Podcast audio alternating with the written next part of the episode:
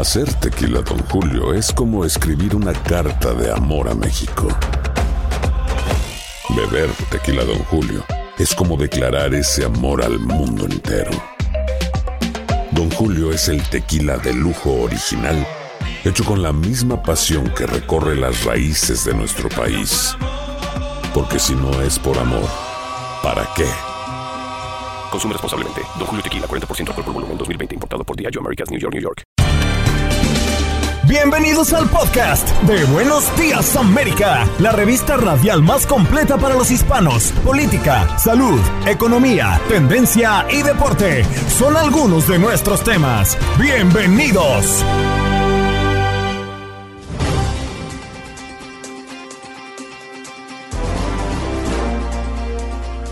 Hoy en Buenos Días América tocamos el caso de Charlie Crest, quien fue coronada como Miss USA del 2019, murió el domingo después de saltar de un edificio en Manhattan, según el Departamento de Policía de la ciudad de Nueva York. Crest se suicidó el domingo por la mañana, lo ha confirmado así el jefe médico forense de la ciudad de Nueva York. Para hablar de la salud mental, hemos traído a la doctora psicóloga Edith Chiro.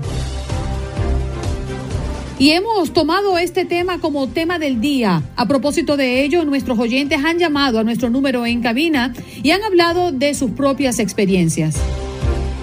Por otra parte, tuvimos la oportunidad de hablar con el economista Luis Membreño desde El Salvador. Y es que el Fondo Monetario Internacional recomendó recientemente a este país que eliminara el Bitcoin como moneda de curso legal. ¿Qué ha pasado con ello y cuál fue la reacción de Bukele?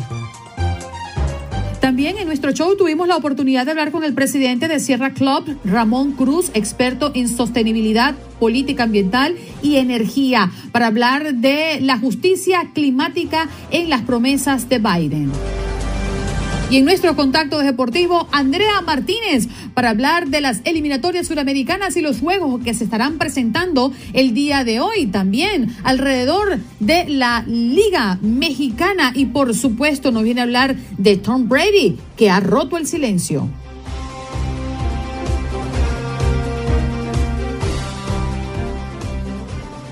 Señor. La doctora Edith Chiro, psicóloga, está con nosotros esta mañana para hablar de un tema sumamente eh, difícil, pero importante de abordar, sobre todo en estos tiempos. ¿Cómo está, doctora?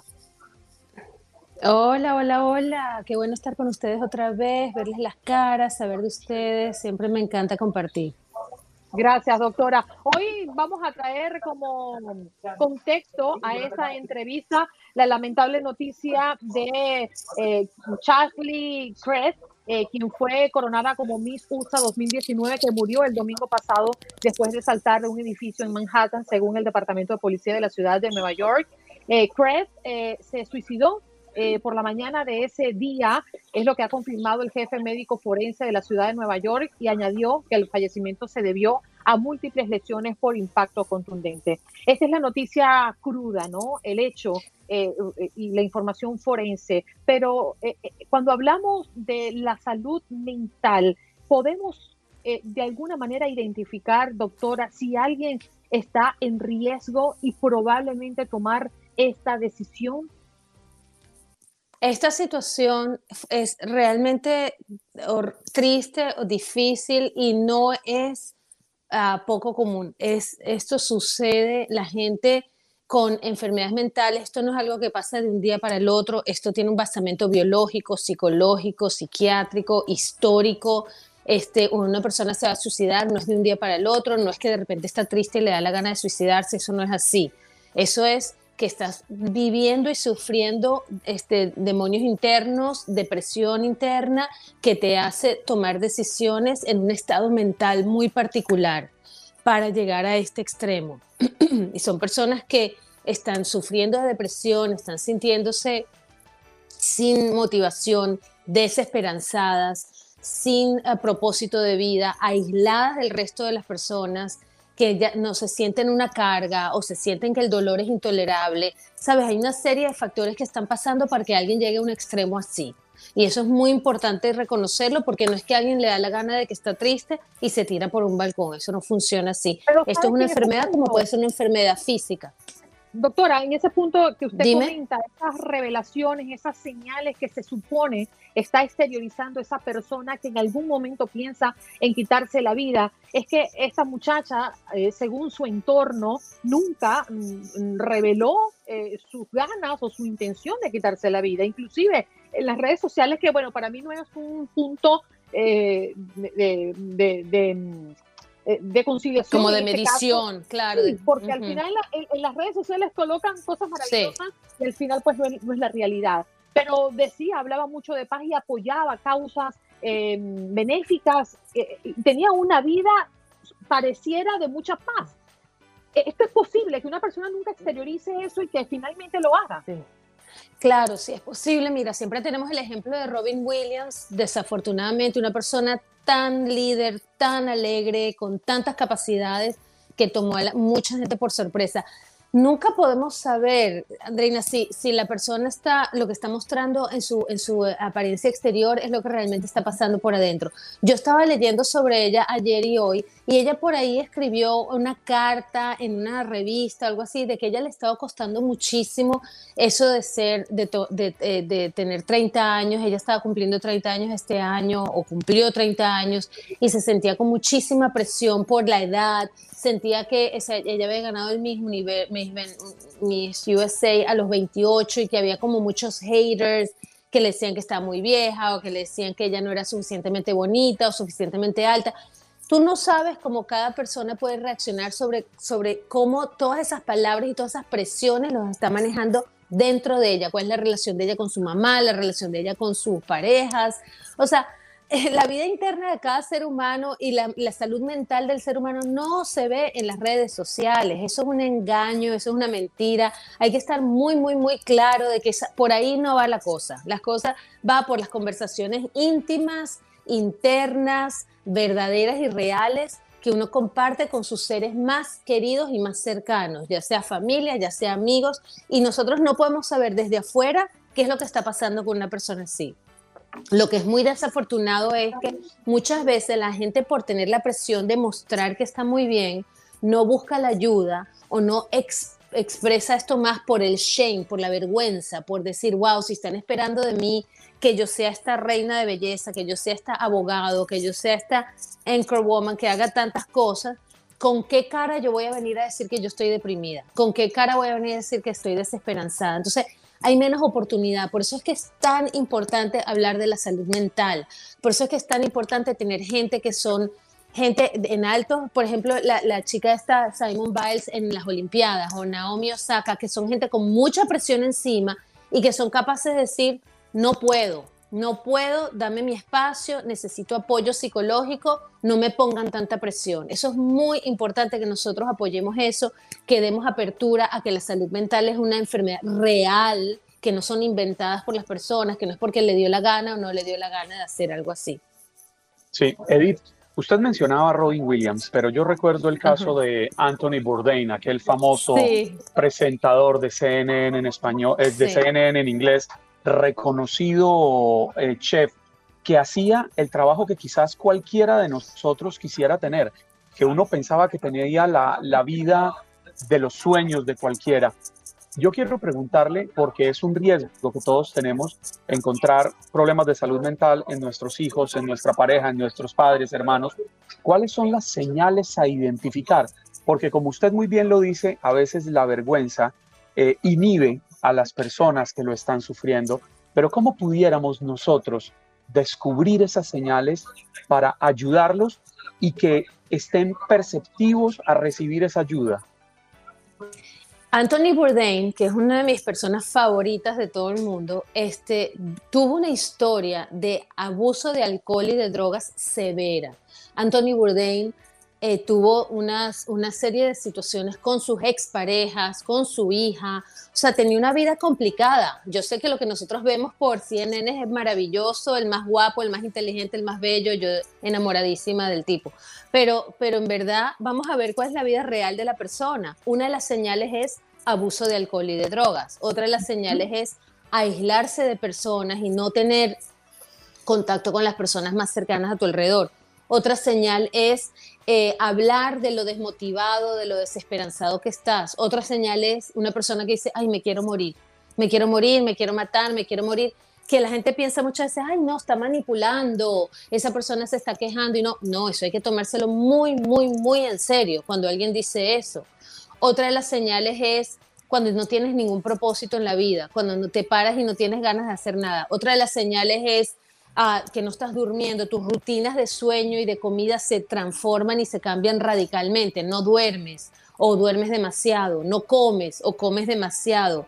Eh, cuando tú sientes que, hay una, que la persona dice, es que yo soy una molestia para los demás, que yo soy una carga para todo el mundo, es que, eh, o el dolor que tengo es tan intolerable que no puedo seguir un día más. O sea, la gente comunica estas cosas. O sea, lo que pasa es que hay que prestar atención a lo que la gente comunica. Hay que, hay que prestar atención a cuando la gente habla, lo que la gente dice. Cuando ves que alguien empieza a regalar todas sus pertenencias. Y dices, no, quédate con esto, quédate con aquello, voy, vas y regalas todo lo tuyo. Cuando la persona dice, bueno, déjame despedirme de ti porque no sé cuándo te voy a volver a ver. Este tipo de mentalidad de cosas donde dice que la vida es, la vida se está acabando o que no hay, no hay un día más, no hay más allá, no hay, no hay, esa, no hay esas ganas de seguir adelante. Sabes, cuando una persona está cargando un peso extremadamente pesado sin ningún tipo de apoyo, o sea, que uno piensa, bueno, todos son superhombres y supermujeres y nuestra cultura, ah, ¿sabes? Siempre dice, tú puedes más, tú puedes más, no pares, no te cuides, sigue adelante, tú tienes que demostrar que tú eres exitoso y que tú eres eficiente y que tú puedes más. ¿Hasta dónde vamos a llegar con esas, con esas, con esos extremos? Con esos extremos de que somos superhombres o supermujeres y que entonces no hay cabida para descansar, no hay cabida para el cuidado, no hay todo eso, todos esos factores afectan. Todos esos, las personas que están muy afectadas por las redes sociales y dicen, no puedo con, todas estas palabras que me están diciendo por las redes sociales de que soy fea, de que soy mala, de que soy gorda, que soy que soy ineficaz, que, que, no soy suficientemente buena, o sea, todo eso hay que prestarle atención. Mucha gente se ha suicidado, sobre todo nuestros adolescentes, con palabras negativas de las, de las redes sociales, porque dicen, no soy aceptado como soy, no soy aceptada como yo soy, ¿quién me va a querer? Mejor me suicido porque no valgo, no valgo para nadie, nadie me va a querer así como soy. Fíjense, doctora, eh, primero quiero hacer un inciso y comentarle a la audiencia que recuerden que siempre tenemos una opción. En esta oportunidad, una línea de esperanza nacional para prevenir el suicidio en los Estados Unidos. Ese número es el 1-800-273-8255. 1-800-273-8255. Yo siempre les recomiendo que guarden estos números como guardamos el número de la policía local, como guardamos números importantes de emergencia para activarnos y para pues actuar de manera inmediata cuando algo así sospechamos que pueda ocurrir. Por otra parte, ese punto último que usted tocaba, doctora, lo que ocurre en las redes sociales, donde todo el mundo ingresa, donde todo el mundo opina, donde todo el mundo dice lo que se le pega la gana. Y yo creo que también hay que tomar conciencia desde ese lado. Uno, que a veces emite una opinión con el interés de expresar simplemente, pero no tomamos en cuenta que eso tiene o puede tener una consecuencia, nuestras palabras, nuestra opinión. Yo recordaba hace un par de días a una persona que me escribía que yo era una ridícula, que yo que me creía, que yo un montón de cosas. Yo simplemente la bloqueo porque es que yo no voy a las redes sociales a recibir esos mensajes, punto y se acabó. Es mi cuenta y no permito que nadie venga a herirme ni a pretender insultarme, porque yo no lo hago. Entonces es tomar conciencia también de lo que escribimos nosotros, de lo que exteriorizamos cuando vemos a alguien que quizás no nos gusta. Eso es tomar responsabilidad cuando tienes una plataforma, cuando tú puedes tener la voz, cuando tú puedes expresar. Toma responsabilidad, qué es lo que está saliendo de tu boca, no solamente en las redes sociales, sino en, en general en tu vida cuando tú hablas con otra persona, tú nunca puedes ni siquiera imaginarte del impacto que tus palabras pueden tener en otra persona. Que tú dices, ay, yo dije una cosa por decirla y la otra persona se quedó con esas palabras por tres meses tratando de, procesar qué es lo que está pasando. Nosotros somos seres humanos sociales. Nosotros dependemos de, de, los, de nuestras relaciones sociales para funcionar. Y si nosotros no estamos aportando algo a la otra persona, ten cuidado con lo que estás diciendo. Pero me encanta que dices que, o sea, recordarles a todos que la salud mental y que la, hasta la depresión, el suicidio, son cosas que se pueden atender, que se pueden mejorar, que se pueden sanar, que las personas que están deprimidas, que están desesperanzadas, tienen solución y tienen salida. Existimos los profesionales, psicólogos, psiquiatras, trabajadores sociales que atendemos esto. Además que existen grupos comunitarios, o sea, pertenecer a un grupo comunitario, pertenecer a un grupo social, buscar ayuda con tus amigos, con tu familia, llamar, hablar, decir. Siempre va a haber una mano que te va a querer apoyar y, y no solamente eso, hay medicinas, hay tratamientos, existen soluciones para todo esto y hay que buscarlas y hay que atenderlas y hay que, y hay que conseguirlas. Excelente. Y no dejarle al tiempo que lo solucione. Hay que tomar acción. Doctora, gracias por estar esta mañana con nosotros. ¿Dónde podemos conseguirla? Siempre es un placer. Dime otra vez, dime otra vez. ¿Dónde podemos conseguirte? Me quedan 10 segundos.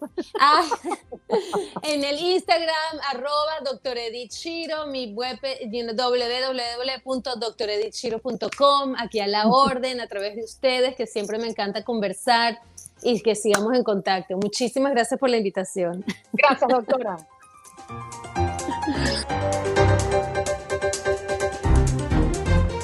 Freddy, buenos días. ¿De dónde nos llamas?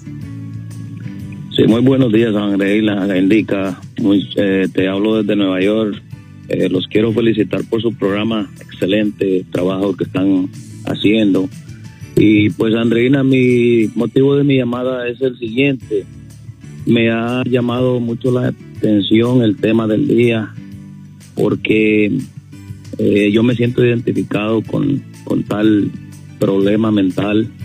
Eh, mira, yo tengo muchos años sufriendo un problema que tengo de, de, depresión y todo, pero todo este problema que me, que me agobia es causado por, por otro problema el problema de los juegos.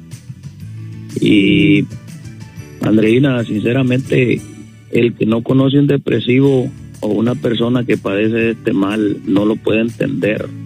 Eh, ¿Cuándo fue el día que se suicidó la, la Miss Universo? El domingo.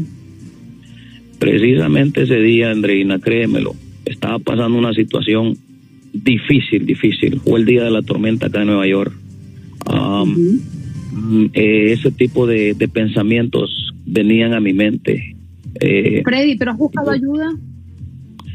He buscado ayuda un par de ocasiones, Andreina, pero... Es ahora, Freddy. No es en un par de ocasiones atrás. Si hoy lo necesitas, tienes que buscarla de nuevo. Tienes que buscarla de nuevo. Aquí te dejo este número de teléfono, el 1-800-273-8255. 1-800-273-8255, Freddy. Déjame lo anoto de nuevo, Andreina, por favor. Bien, si quieres mantente en línea, que Jorgito te va a ayudar, no cuelgues la llamada, porque nos corresponde hacer una pausa. Ya regresamos. Freddy, gracias, por llamarnos. Quédate allí.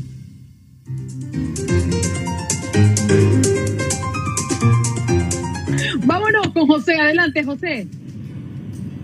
Sí, muy buenos días, Andreina y Clarita, por ahí. ¿Cómo están? Muy bien. Hello. Buen día, muy bien. Para, sí, le estoy llamando para, por favor, si me pueden ayudar con la cuestión de la depresión, porque he tenido muchos problemas, sí, personales, familiares. eh, a veces he tomado la decisión de, no sé cómo decirle, cobardemente como terminar con mi vida. Oh, no. José, quiero hacerte una pregunta. ¿Tú vives con quién, José? Ah, yo estoy viviendo con, con mi esposa y, mis hijos. Sí. ¿Y eso lo has conversado con ellos? Pues sí, ellos lo saben, pero aquí en, en, la, en Nueva York, aquí no hay ayuda. La ayuda de aquí tú llamas te quedan de llamar, pasan meses y te queda colgado ahí en el teléfono, te, tú cierras porque no, no, te, nadie te llama. José, ¿a qué número has llamado? Uh, ando manejando un camión ahora, no, puedo decirte porque no tengo el número a mano, pero sí he llamado a varios números. Mira, José, en la ciudad de Nueva York eh, existe una organización, es NYC, New York City Well, es eh, su conexión con el apoyo de salud mental privado y gratuito. Y dice, comuníquese con un consejero o especialista, solo llamando al número 888 y luego pone 692-9355 o lo que es lo mismo, 9888 New York City Well, W-E-L-L. Llamando al 888-692-9355 le van a brindar ese apoyo que usted está comentándonos, salud mental privada y totalmente gratis. Ahí tienen en esta organización consejeros y especialistas en apoyo para apoyar a personas individuales, también a parejas por teléfono. También puede atenderle por texto y por chat, pero soliciten esa ayuda, porque lo que no pueden esperar es a encontrarse en una situación eh, mental de, soledad, de depresión tal que no quiere buscar soluciones y que prefiere decirnos lo que nos acaba de decir eh, y para evitar oír esa frase de nuevo, el, querer terminar eh, con, con, su vida, creo que es fundamental llamar a este tipo de teléfonos. También durante el programa de hoy hemos estado dando la línea de esperanza nacional para prevenir el suicidio en nuestro país, en Estados Unidos, que es el número 800-273-8255. De forma confidencial y de forma eh, privada y gratuita atenderán todas sus peticiones en, en, relación a la salud mental y a sus problemas, cualesquiera que sea, ansiedad, depresión, estrés, angustia. Pero antes de tomar ninguna decisión drástica, eh, llamen a estos teléfonos que, como les digo, son confidenciales. Nadie va a hablar de su caso ni va a dar sus datos a ninguna oficina gubernamental. José, fíjate una cosa, eh, te preguntabas si recordabas el número, porque hay un número muy sencillo que funciona desde Nueva York que es el 311. Y de hecho, Alma Marty nos acaba de escribir en nuestro chat de Facebook, el 311 es rápido.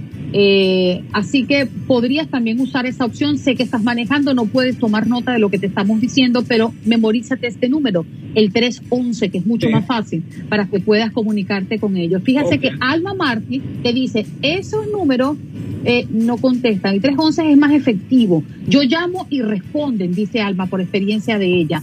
Y em, oh, por aquí también te mandan otro mensaje, José. Liliana Patricia Pinzón dice que te quiere. Dígale que, que muchas gracias, igualmente. Que gracias. Y no dudes, no dudes en comunicarte con nosotros, José. Esta siempre será una puerta abierta para ti.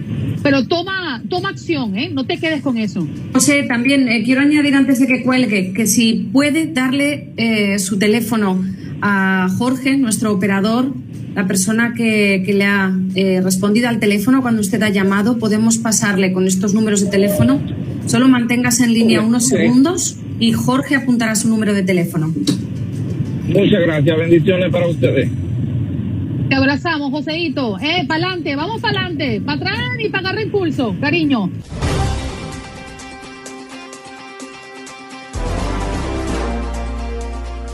Bueno, y atención porque vamos a hablar de El Salvador. Ya tenemos conectado con nosotros a nuestro invitado Luis Membreño, quien es economista, para hablarnos de lo que ha manifestado el Fondo Monetario Internacional hace pocos días atrás. ¿Cómo estás, señor Luis? Gracias por estar conectado con nosotros.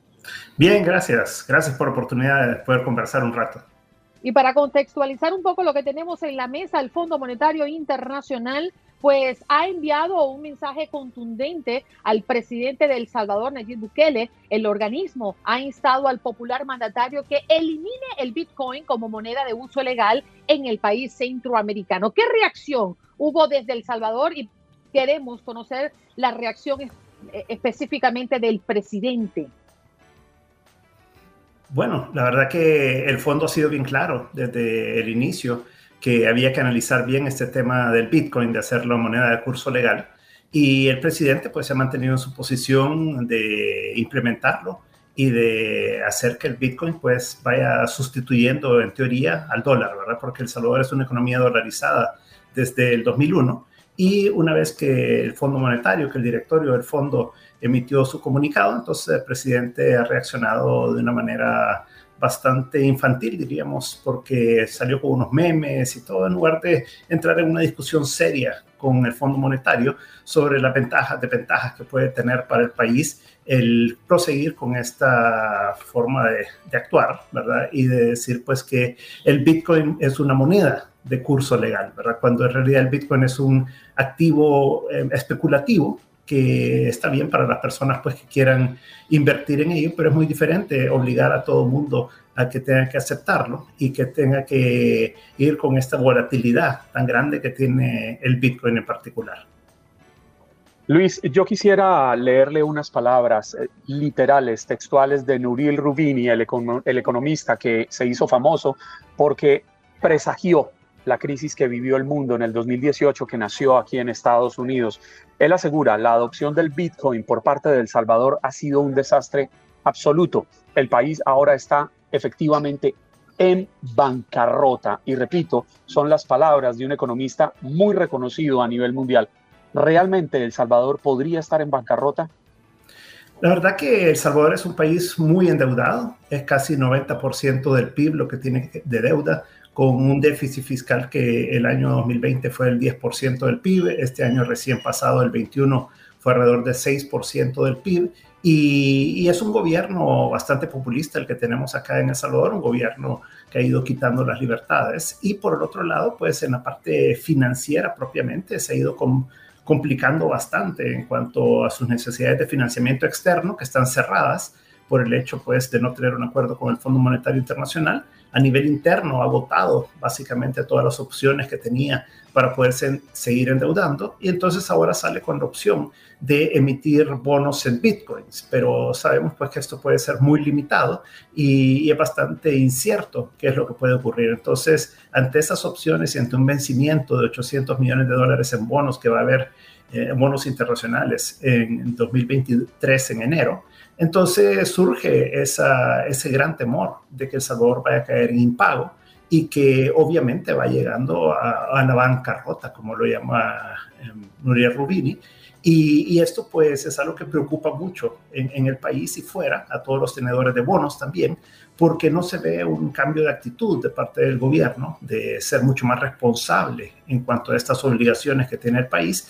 Y por lo tanto pues creo que a eso se refiere cuando dice pues que el país va hacia la, hacia la bancarrota porque en la medida que no tenga capacidad de enfrentar sus compromisos, en la medida que que tenga que ir buscando otras opciones de, financiamiento, puede optar por eh, eh, desdolarizar la economía con la excusa del Bitcoin a mi criterio, pero que en realidad pudiera ir tendiendo a una moneda virtual nacional también, ¿verdad? Entonces, sí hay unas posibilidades grandes de que El Salvador entre en un default, que, tenga un problema financiero serio en el transcurso de los próximos 12 meses, en la medida que el presidente pues y su gobierno no acaten y, no acepten estas recomendaciones y toda esta crítica que ha habido en el país mismo, ¿verdad? Desde que se implementó esto y el anuncio en junio del año pasado. Mm, a mí me llama mucho la atención porque esta exigencia del FMI mm, se da en momentos cuando el valor de las criptomonedas van en caída libre y sabemos que esto ha ocurrido en los últimos días también. Ahora yo le pregunto a usted como economista, eh, la mayoría de la gente entra a comprar cuando el precio sube, pero el momento más seguro y estable para comprar es cuando el precio baja. ¿Cómo vive una economía de un país bajo esta mm, eh, inestabilidad, porque obviamente el comportamiento de una criptomoneda no se asemeja ni tiene nada que ver con una moneda estable y reconocida como el dólar. Hoy por hoy, ¿cómo vive el salvadoreño?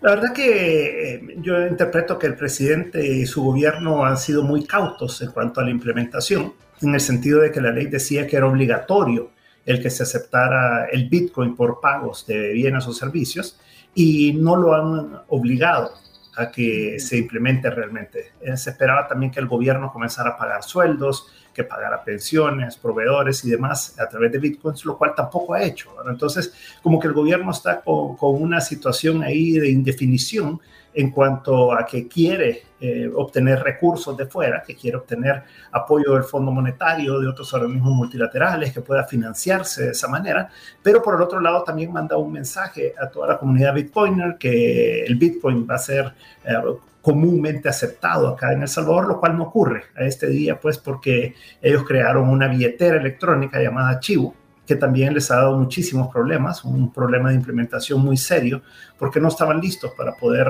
lanzarla masivamente. Y esto pues ha hecho que la gente pierda confianza en este tipo de instrumento y, la gente sigue operando acá eh, en dólares. Una de las formas de venderlo fue que las remesas familiares, que llegaron a ser el 27% del Producto Interno Bruto el año pasado, entonces iban a ser transmitidas a través de bitcoins y que eso iba a ser gratis y que entonces iba a ser mucho más fácil y barato para todo el mundo, lo cual no ha ocurrido, eh, Probablemente, según algunos estimados que hay en este último mes de diciembre, pues la transmisión de remesas familiares fue mínima a través de de Bitcoin y que ha seguido siendo a través del dólar. Entonces, realmente aquí en el día a día lo que uno vive es que las transacciones se siguen haciendo en dólares. Hay, hay como un nubarrón ahí sobre el Bitcoin y su implementación, pero no es que esté masificado, no es que se esté vendiendo a través de, Bitcoin, sino que se estima, según encuestas, que menos del 1% de las ventas de las empresas se hacen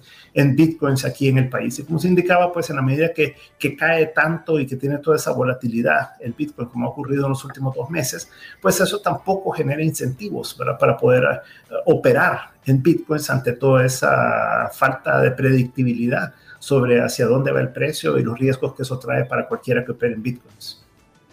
Claro que las fallas tecnológicas que ha presentado la Chivo Wallet, que como usted muy bien explica es la billetera virtual que se implementó en El Salvador, podrían ser un mal menor si tenemos en cuenta la falta de dinero, la pobreza que hay en El Salvador, que tiene una población de más o menos 6 millones y medio de habitantes. Si quisiéramos aterrizar ¿cuántas, ¿cuánto porcentaje de esos 6 millones y medio realmente tienen el poder económico para poder hablar y manejar Bitcoin?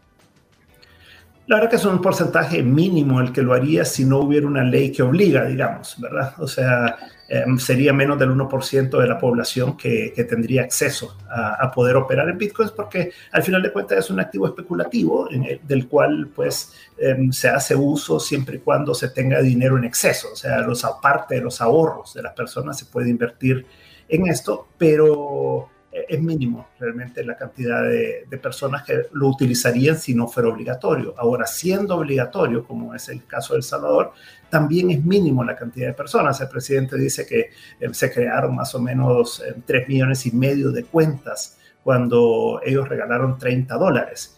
Eh, efectivamente, los datos son muy oscuros acá, no hay transparencia, pero si le creemos al presidente que más o menos la mitad de la población abrió una cuenta, esto fue porque querían retirar los 30 dólares. La operatividad después de estos 30 dólares iniciales que se regaló por parte del gobierno ha sido mínimo y, como indicaba, pues en la parte de las remesas familiares, que era donde estaba la esperanza realmente concentrada del gobierno de que esto es lo que le iba a dar el volumen al archivo wallet y, crear todo ese, sistema virtual, tampoco se ha dado porque los costos son altos, ¿verdad? Y, los riesgos son muy altos en cuanto a que alguien puede transmitir 100 dólares, digamos, en la, tarde de un día y al día siguiente esos 100 dólares valen 90 dólares, ¿verdad? Entonces, esos riesgos, pues, son los que la gente no quiere correr y además siempre hay costos, ¿verdad? Hay costos ocultos dentro de, todo el tema del Bitcoin y por lo tanto tampoco es gratis, ¿verdad? Entonces, yo creo que eso lleva a que es mínimo el, interés de la población, es mínimo el uso que hay y, y la inversión que hay en Bitcoin. Y más es como para una comunidad específica a nivel internacional que, que esto pues se está llevando a, a implementar, ¿verdad? Señor Membreño, no nos queda eh, más tiempo, pero un sí o un no. ¿Ha sido un fracaso esta propuesta de Bukele de colocar el Bitcoin como una moneda de uso legal? Sí. Bien. Muchas gracias por estar con nosotros esta mañana. Gracias a ustedes. Buen día. Ayer lo escuchaban a Luis Membreño, economista desde El Salvador, para hablar y a raíz, por cierto, del Fondo Monetario Internacional, enviando un mensaje contundente al presidente de El Salvador, eh, pues frente a su uso de Bitcoin como uso legal en el país. Ya regresamos.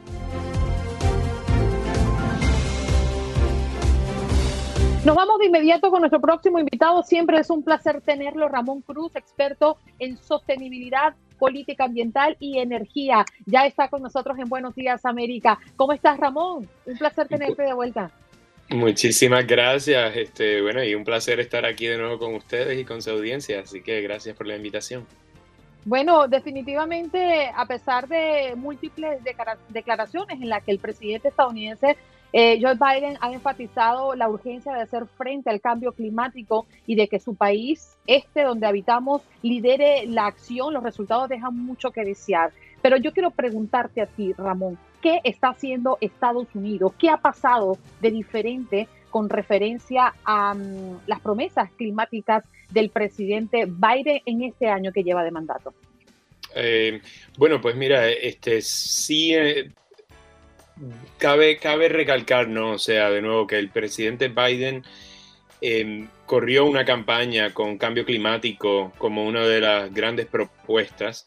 Em, realmente que el presidente Biden y esta administración, o sea, eh, ya estamos a un año, ¿no? De que comenzaron y un año, el, hace unos días fue un año de que él, em, pues, hizo estas órdenes ejecutivas que realmente hubiesen podido ser transformadoras. O sea que como tal, en la comunidad ambiental y hablando como presidente del Sierra Club, em, pues nosotros estamos muy satisfechos con eh, esas órdenes ejecutivas. O sea, el presidente Biden a unos días de su mandato eh, retomó el, acuerdo este, de París, em, trajo de nuevo a Estados Unidos, revirtió eh, más de 100 órdenes este, y acciones que el presidente Trump, la, organización, la, administración Trump, que ha sido la más nefasta en cuanto a, temas ambientales en este país, eh, pues revirtió muchas de las cosas que ellos estaban haciendo, le quitó el permiso al Keystone eh, Pipeline, al gasoducto, este, o sea, hizo muchísimas cosas y ha hecho muchísimas cosas y puso al frente la justicia ambiental, por ejemplo, con la iniciativa de Justice 40 para reinvertir en las comunidades que han sido eh, pues por mucho tiempo más este, pisoteadas, ¿no? Por, la, por la acción, por la contaminación ambiental y este, también puso al frente lo que ha sido la plataforma climática más responsable que ha habido en Estados Unidos. Ahora, se ha encontrado con este obstáculo y, da hasta rabia, ¿no? Que una sola persona tenga tanto poder. Y no estoy hablando del presidente Biden, estoy hablando del senador Joe Manchin, ¿no? Eh, de West Virginia. Entonces, aquí estamos con una persona que realmente, con la poca, eh, con, el, Senado estando 50-50, no han podido entonces llevar a cabo o ejecutar eh, o hacerlo legislación entonces todo el programa del presidente Biden. Y ahí es que estamos ahora mismo y esa es la gran desilusión de estos tiempos y de esta administración que teníamos la oportunidad de hacer algo transformador y por ahora eh, se ha obstaculizado en el, en, el, en el Senado. Es muy interesante lo que dice Ramón porque hacia allá iba mi, mi pregunta y es que eh, actualmente hay un presidente a quien personalmente le creo en torno a sus políticas medioambientales sin embargo, siento que son políticas de gobierno, no unas políticas de Estado que perduren en el tiempo, que garanticemos que dentro de 20, 30, 40 años vayamos en la misma dirección. ¿Qué nos está haciendo falta para entender que o cambiamos o nos acabamos? Exactamente. Sí, o sea, y, de nuevo, de, esto depende no solamente Estados Unidos, sino el mundo entero, ¿no? O sea, eh, y entonces sí como bien dices, o sea, tenemos una, unas aspiraciones, hay unas promesas de campaña, hay unas plataformas ya, eh, un equipo para ejecutarlas que por lo menos en la comunidad ambiental nos sentimos muy confiados con el equipo que, que tiene el presidente Biden. Ahora, como bien dices, para que esto perdure a largo plazo tiene que hacerse legislación. Y ahí es que necesitamos al Congreso y al Senado. El Congreso, eh, con una mayoría más, más cómoda ahora mismo, pues pasó esa, ese programa, pero en el Senado está atascado, ¿no? Entonces sí, es una, es una lástima. Y todavía queda algo de esperanza, ¿ah? no quiero verme todo eh, completamente negativo porque eh, todavía tenemos algunos meses antes de que empiece la campaña de los midterms. Eh, y entonces ahí esperamos que antes de eso que se pueda pasar gran parte del programa de Build Back Better que sería realmente para la economía transformadora, eh, o sea, sería algo transformador para la economía y para el medio ambiente también. O sea, que tenemos aquí ambas cosas, no solamente una mejoría de, tener este, una, un mejor programa, pero también tenemos una, eh, una posibilidad de alcanzar una competitividad a nivel internacional que ahora mismo otros países se las están llevando. Mm. Yo recuerdo que entre las eh, promesas y el plan ambicioso eh, de medio ambiente que ofreció el presidente prometía reducciones drásticas de gases de efecto invernadero para el 2030 hasta un 50%, junto con un despliegue de infraestructuras sostenibles, eh, inversión en energías renovables. Hablábamos de los carros eléctricos, inclusive de un porcentaje del 50% de lo que veremos en la calle en cierto tiempo. Más allá de esas medidas, de esa intención, de ese plan, hoy por hoy usted cree que en este año se ha avanzado. Sabemos que esto no pasa de un día para otro, pero las acciones se han venido acorde a lo que se esperaba o usted cree que eso quedó solo en un plan? Eh, bueno, o sea, tengo la esperanza de que haya algo más allá.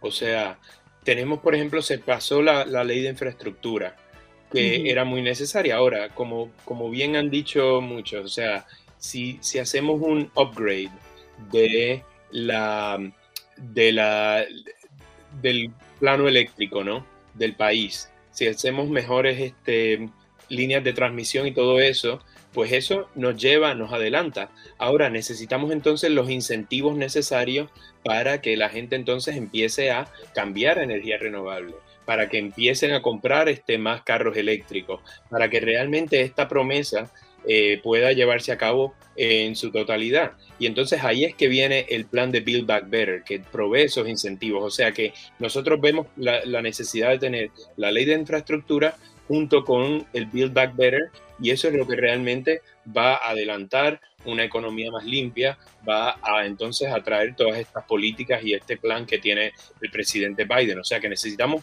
ambas, ambas leyes. Sí, Ramón, le, le, quería, le quería preguntar porque Estados Unidos junto con China, con Rusia y con India emiten el 55% del CO2 en todo el planeta y son 200 países y solo cuatro emiten por lo menos la mitad o un poco más. ¿Debe ser Estados Unidos quien lidere este proyecto a nivel mundial o debemos concentrarnos en la política medioambiental aquí en nuestro propio territorio? Bueno, es que uno no puede divorciar una de la otra. O sea, necesitamos, cuando el presidente Biden fue al, Acuerdo de París, a la reunión del Acuerdo de París en Escocia hace un mes y medio atrás, ¿no? Em, o dos meses atrás, eh, Estados Unidos por lo menos llevó, o sea, a diferencia de con el presidente Trump, gente experto, gente que estaba dispuesta a negociar. Eh, ahora, recordemos bien, eh, si bien es cierto que China e India emiten muchísimas emisiones y se proyecta que van a seguir subiendo, ellos no crearon este problema. El problema lo crearon los países ricos que están ahora mismo eh, ricos, o sea, Estados Unidos, Europa, Japón. Entonces, los consumidores. Exacto. Y entonces ellos eh, sí tienen que tomar una responsabilidad y un liderato. Ahora, el tener a Estados Unidos como que ha sido el principal causante del problema, asumir esa responsabilidad y asumir ese liderato es realmente crucial. Y se vio este año con unos avances que tuvo el acuerdo, eh, gracias en, gran parte a la disposición y a la actitud que asumió la delegación de Estados Unidos, en vez de estarle poniendo trabas y obstáculos como fue con la administración Trump. Eh, mm. Ahora, eh, es, una, es una cuestión global, es una cuestión de todo el mundo. Ahora, los países más ricos tienen que asumir esa responsabilidad y Estados Unidos debe de asumirla también. Mm, Ramón, muchísimas gracias por siempre acudir a este espacio donde buscamos darle información a nuestra comunidad y preservar, por supuesto, nuestro medio ambiente. Un abrazo para ti. Muchas gracias a ustedes. Gusto saludar. Ramón Cruz, experto en sostenibilidad política ambiental y energía, presidente de Sierra Club. Estás escuchando el podcast de Buenos Días América, la revista radial más completa para los hispanos. Escúchanos en las diferentes plataformas: Euforia, Spotify, TuneIn y iHeartRadio. Tu DN Radio. Vivimos tu pasión. When you buy a new house, you might say, Shut the front door! Winning! No, seriously. Shut the front door. We own this house now. But you actually need to say, like a good neighbor, State Farm is there. That's right. The local State Farm agent is there to help you choose the coverage you need. Welcome to my crib. no one says that anymore, but I don't care. So just remember, like a good neighbor, State Farm is there. State Farm, Bloomington, Illinois. Como dicen los grandes, la liga se gana partido a partido. Partido a partido en Buenos Días América. Contacto Deportivo. Ajá, Andrea andaba de parranda, pero ya se vino al contacto deportivo de Buenos Días América. ¿Cómo estás, Andrea Martínez? ¿Cómo te sientes? ¿Qué tal, chicos? Un placer saludarlos. Muy contenta de estar aquí con ustedes. Martes, primer día del mes de febrero, así que muy contenta de estar aquí. El mes más hermoso, Andrea. El mes más La hermoso. tapatía de oro. Coincido La con tapatía de oro. el mes más hermoso, El mes más hermoso. Pero ¿por qué usted coincide, Andrea? porque es mi cumpleaños. Ah, ¿Y qué día cumpleaños? Yo, yo digo que usted es la tapatía más hermosa que pasa por este programa y no, no sé qué día es su cumpleaños. Me excuso por lo Ay, no. atrevido, por lo grosero. ¿Qué día es? El 15. El 15. Ese cumpleaños sí es importante porque usted va a cumplir 24 o 25, no como la mujer que cumple el 11 que le dobla la edad. Cumplo 27. Toma. Bueno, casi que, le do, casi que le dobla la edad la señora que va a cumplir 50. no creo. Bueno, Andrea, hablemos de selecciones, porque hay novedades alrededor de la selección mexicana. Oye, el último resultado en estas eliminatorias ha dejado a muchos incómodos e insatisfechos. Sí, la verdad es que el panorama con la selección mexicana está muy complicado.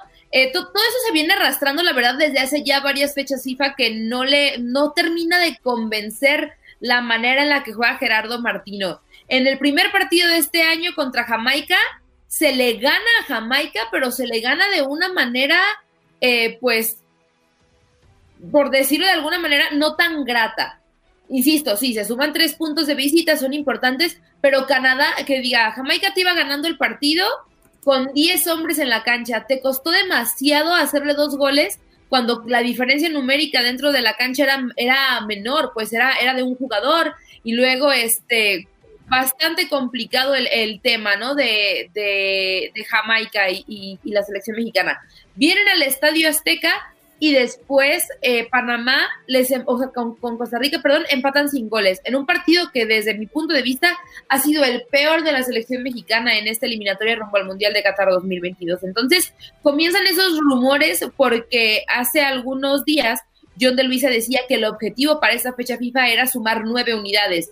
Es decir, en teoría, empatar en Jamaica y ganar los dos partidos del Estadio Azteca. Se ganó en Jamaica y se empató contra Costa Rica. Queda el de Panamá. Panamá juega mucho mejor que Costa Rica. Es cuarto lugar de la eliminatoria en ese momento y tendría como su boleto al repechaje para el Mundial de Qatar 2022. Si México juega como jugó contra Costa Rica, yo veo muy complicado que, que Panamá, o sea, que México pueda meter las manos tal cual. Entonces creo que va a ser un partido muy complicado y están empezando a salir los rumores de que en caso de que México no le gane a Panamá, Gerardo Martino estaría siendo destituido de su cargo como director técnico de la selección mexicana. Desde mi punto de vista, creo que sería una decisión errónea porque estamos muy cerca del Mundial. Sería de nueva cuenta llamar a un bomberazo, a una persona que te solucione el problema rápido, no importan los fondos, sino la solución únicamente, lo cual que yo creo que no es correcto. Yo creo que el momento en el que tuvieron que haber destituido a Gerardo Martino fue el año pasado después de la tercera derrota de México contra Estados Unidos,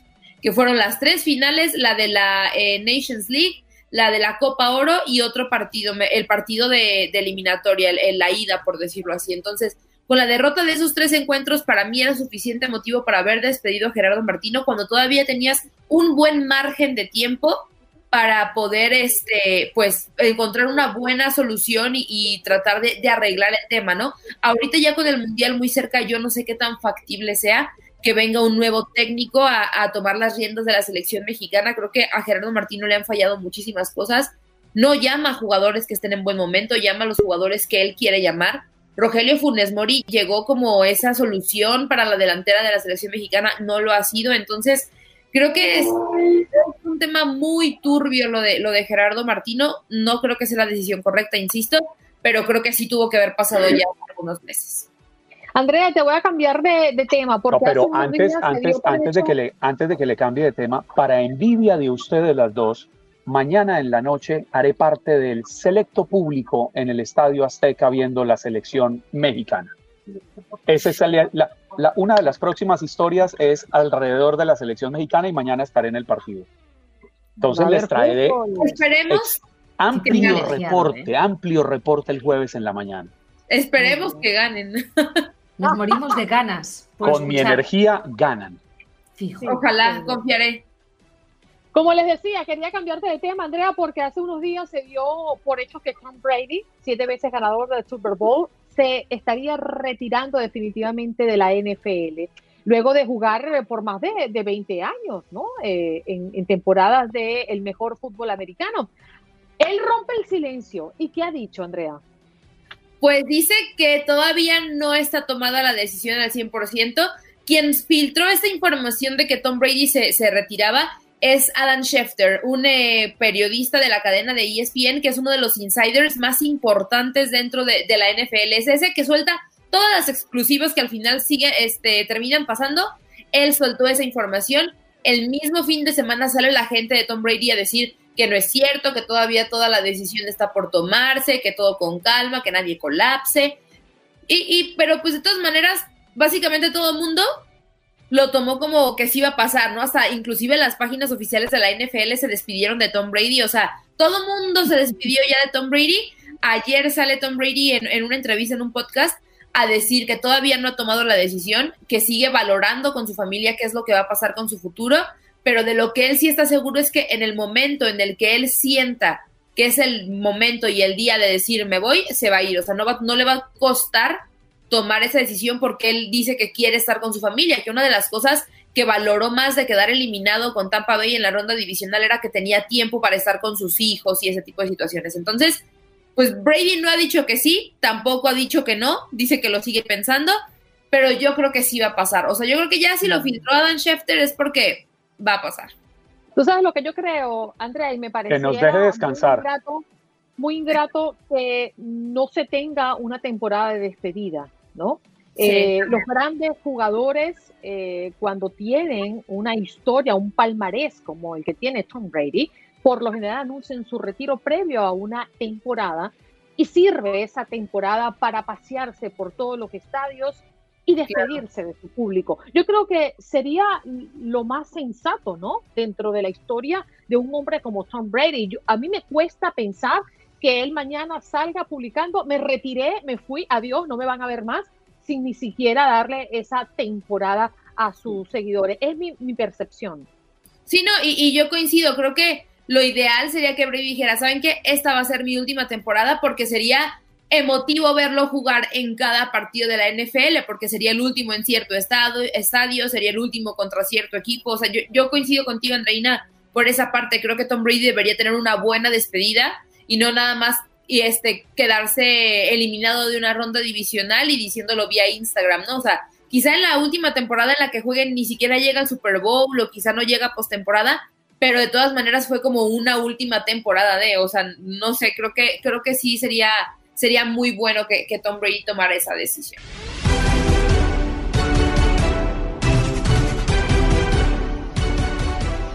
Argentina, Brasil clasificados, Venezuela eliminado, pero el resto sigue peleando por un cupo para Qatar 2022. Así es, Andreina, un placer estar de regreso aquí con ustedes. Hoy bien lo mencionas, cinco partidos en lo que será el cierre de esta fecha FIFA. Todavía quedarán dos jornadas pendientes eh, sin contar esta, esta del día de hoy en la Conmebol. Bolivia se estará enfrentando a Chile, Uruguay a Venezuela, Brasil se enfrentará a Paraguay, Argentina a Colombia y Perú contra Ecuador. Argentina y Brasil, pues básicamente no tienen nada por jugar en el sentido de que son selecciones que ya tienen su boleto a Qatar 2022, van a estar en esta justa, entonces realmente esos partidos son más por compromiso y a los equipos que pues sí les urge el partido, es evidentemente a Colombia y Paraguay, ¿no? Este, Venezuela, bien lo decías, Andreina, lamentablemente ya no tiene esperanzas, Paraguay tampoco tendría ya este, pues, un boleto al Mundial de Qatar 2022. La situación se pone crítica con las elecciones de Chile, Colombia y Uruguay y todavía Perú, que están como peleando del cuarto al séptimo lugar y son muy pocas unidades de diferencia. Chile tiene 16 unidades y está en el séptimo lugar. Colombia tiene 17, Uruguay 19 y Perú 20. O sea, creo que entre ellos cuatro todavía se van a definir los últimos boletos a Qatar. Me parece que Ecuador va a estar en la justa mundialista. O sea, todavía viendo las fechas que faltan, puede tener eh, la desgracia de quedar fuera, o sea, de, que las unidades no le den para tener su boleto directo, pero yo sí lo veo algo complicado. Entonces creo que sin duda el tema de Conmebol se va a poner interesante porque sea la selección que quede fuera, es un fracaso en el tema sobre todo de Uruguay y de Chile, ¿no? Que son selecciones experimentadas con jugadores importantes que militan en el viejo continente. Creo que sería un fracaso para ellas dos. Para el tema de Colombia y para el tema de Perú, pues bueno, sería algo heroico. Perú que estuvo en la Copa del Mundo pasada, o sea, realmente son selecciones que, que es un logro llegar al Mundial, ¿no? Pero para alguien como Colombia o como Uruguay, es este un fracaso, Chile, perdón, Chile y Uruguay, es un fracaso no estar dentro del Mundial de Qatar 2022. Fíjate, Andrea, yo, deje, yo veo a Colombia en ese grupo también. Preocupación Colombia, justamente, y no por mofarme de Juan Carlos, pero es que Colombia se juega todo en este juego porque viene con una mala racha de resultados impresionantes. Pero Andreina, no pudimos ganar, no pudimos ganar de locales a Perú, que es un gran equipo, hay que decirlo, menos vamos a poder ganarles de visitantes a Argentina, que ha hecho una, unas eliminatorias impecables, creo yo. Y realmente Andrea decía algo que es cierto, Colombia no pierde las esperanzas, pero este servidor, este colombiano, ya perdió las esperanzas. Yo siento, y no sé qué puedan pensar Andreina o, o Andrea, que Colombia no tiene equipo o si lo tiene, no lo ha demostrado tenemos unas grandes individualidades, pero que como equipo no se han podido encontrar.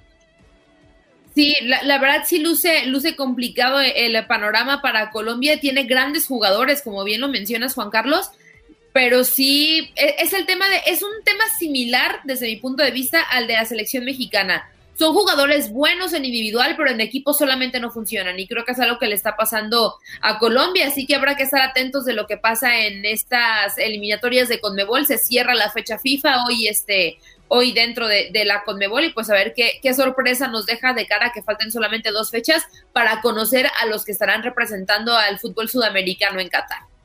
Sí, señor. Andrea, otro tema que queríamos abordar, eh, el fútbol mexicano. Sí, la Liga MX que bueno, sigue, se sigue con el mercado de fichajes, está por cerrarse esta semana. Hay tres novedades. La primera, José Juan Macías regresa a Chivas después de un tormentoso paso por el Getafe, donde apenas sumó 200 minutos, solamente dos titularidades y tuvo participación únicamente en Liga y en Copa del Rey. Regresa después de que se rescindieran su contrato, o sea, ambas partes, porque pues José Juan Macías no entraba en planes del Getafe, quien lo llevó fue el técnico Mitchell, que después fue cesado y bueno, pues eso le quitó cualquier oportunidad al mexicano de ser titular. Este fue registrado con Chivas para ese torneo, portará el número 34 o al menos con ese número está registrado. Él portaba el 9 antes de irse, pero bueno, con su salida le dan el 9 a Ángel Saldívar. Entonces, no sé qué vaya a pasar con JJ Macías. Tiene una oferta del Sporting Kansas City. También se habla de que tiene una oferta del Cesta de Moscú. Es un jugador libre, pero bueno, Chivas hasta el momento lo registró. Hay, hay que esperar eh, que pasen las horas, que pasen los días a ver eh, pues algún comunicado respecto al futuro del futbolista. Por otra parte, Tigres anuncia la salida de Carlos Salcedo, se va el defensa mexicano al Toronto FC de la MLS y llega como parte de la negociación del el venezolano Jefferson Soteldo, este jugador que tiene tres goles, tres asistencias en 19 apariciones como titular con el equipo canadiense. Es una de las joyas, consideradas joyas para el fútbol venezolano en los próximos años. Y bueno, en además del fútbol de estufa, Iván Morales, jugador de Colo Colo de Chile, estaría ya reportando con Cruz Azul al final de la fecha FIFA para ser el séptimo refuerzo del equipo de Juan Reynoso en este mercado invernal un jugador que también tiene muy buenas condiciones, eh, les decía, jugador de Colo Colo, equipo que se va a quedar con el 20% de la carta del jugador, para que en caso que en un futuro sea vendido a, otro equipo, pues el Colo Colo tenga cierta ganancia de lo que, de lo que valga el jugador, ¿no? Y nada más rápidamente destacar en el tema femenil, Katy Martínez ayer anota en la victoria del América y con es, ante Necaxa y bueno, con eso llega a 99 goles, se queda a una anotación de, alcanzar los 100 tantos en la Liga Femenil, lo cual bueno, pues es una situación bastante importante para, para la jugadora que bueno, rompió el mercado en la Liga Femenil al dejar Tigres para llegar al América. Bien, Andrea, un abrazo para ti, que tengas estupendo martes, inicio del mes más bonito del año y esperamos también en cuenta regresiva tu cumpleaños. Así es. Muchísimas gracias, Andreina. Un placer. Nos vemos. Bye bye. Bye bye. Cuídate, Andrea Martínez, con nosotros. Y ahora nos vamos con él, con el triple chulo. ¿Cómo suena, Jorgito? Qué bárbaro qué guapo estoy. ¡Úpale! Qué chulo amanecí, qué chulo amanecí, qué bárbaro. Ajá. Sí, señor, este Desde Houston, ¿cómo te preparas para esta tormenta invernal? No, pues probando igual este, un poquito de leña en, el, en, la, en la chimenea, un poquito de chocolatito caliente y este, nada más, o sea, lo normal, lo normal aquí en Texas, pero los que se deben preparar muy bien son los, eh, bueno, las empresas de electricidad. De hecho, ya se eh, manifestó sobre esto el gobernador Greg Abbott el día de ayer. El día de hoy va a tener una conferencia de prensa donde él va a asegurar, supuestamente, que la empresa de electricidad ERCOT, que se encarga de distribuir todo el poder eléctrico al, al estado de Texas, está completamente lista para recibir la tormenta invernal de este año o el clima invernal que se aproxima en esta, en esta semana de viernes. Eh, de hecho, nomás para tener una idea, la temperatura esta semana, por lo menos en el área de Houston, eh, lo más frío sería el viernes por la madrugada, 31 grados, 34 grados, que, o sea, no, realmente no se escucha tan frío, pero fue la misma situación del año pasado y fue cuando tuvimos ese problema de la tormenta invernal.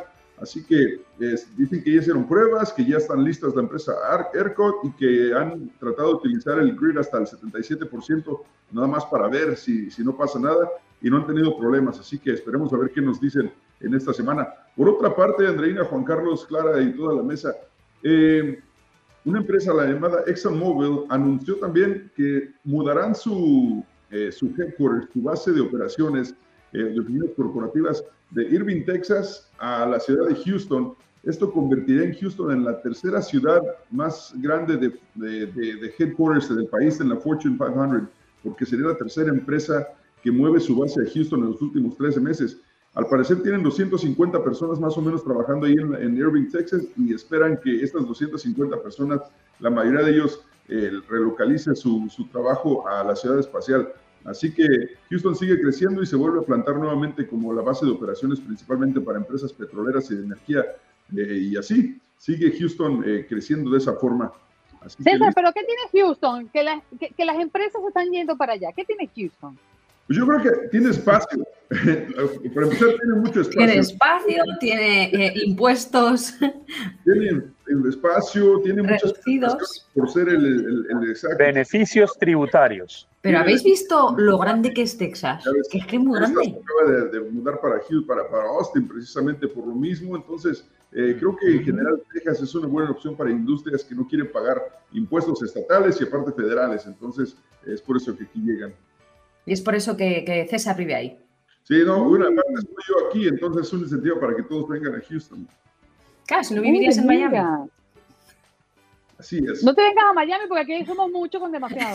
Eso te iba a decir. Digo, aquí ya, ya valió. Ya No, valió. no, Ya no cabe. Con la No, broma. No hay peligro de que yo me mude a Miami, no se preocupen. Oye, César, y nos enganchamos contigo en tan solo minutos.